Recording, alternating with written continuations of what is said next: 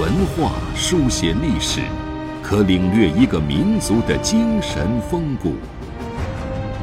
用文字镂刻古今，足以把先贤智慧遗绝孙谋。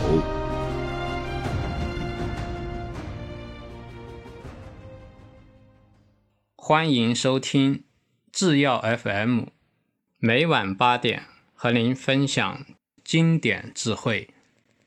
大家好，我们今天呢继续讲《群书治要续编》北齐书荀立传中的另外一位人物，叫做崔伯谦。啊，崔伯谦呢是冀北太守，这个人啊非常的仁爱，可以说啊是一位真正的仁者。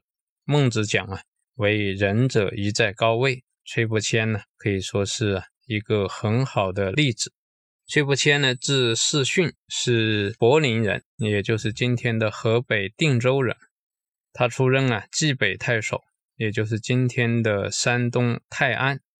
在这个太守任上啊，推行恩德教化啊，因为他不忍心啊把人打出血，就把这个鞭打罪人的鞭子啊改成熟皮制作，只是表明啊受到鞭笞的耻辱而已。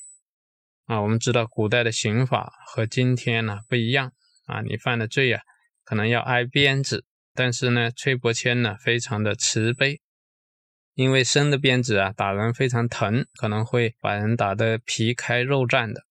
他不忍心啊把人打出血，所以啊改成熟皮，这也是体现了他的这种仁爱之心。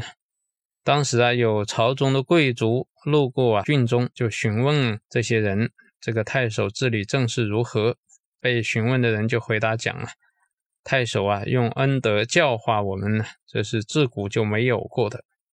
所以说啊，一个地方官员呢，懂得教化，这个是啊最上等的治理之道。因此啊，当地的百姓多作歌谣说啊，崔府君能治政，一边边不威德，民无争。这个听来的客人就讲啊，既然你说是推行恩德教化，那哪里来的广布威德呢？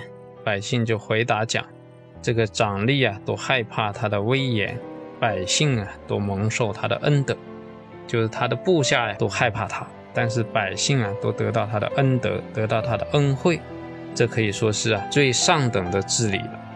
我们今天啊就学习到这里，谢谢大家。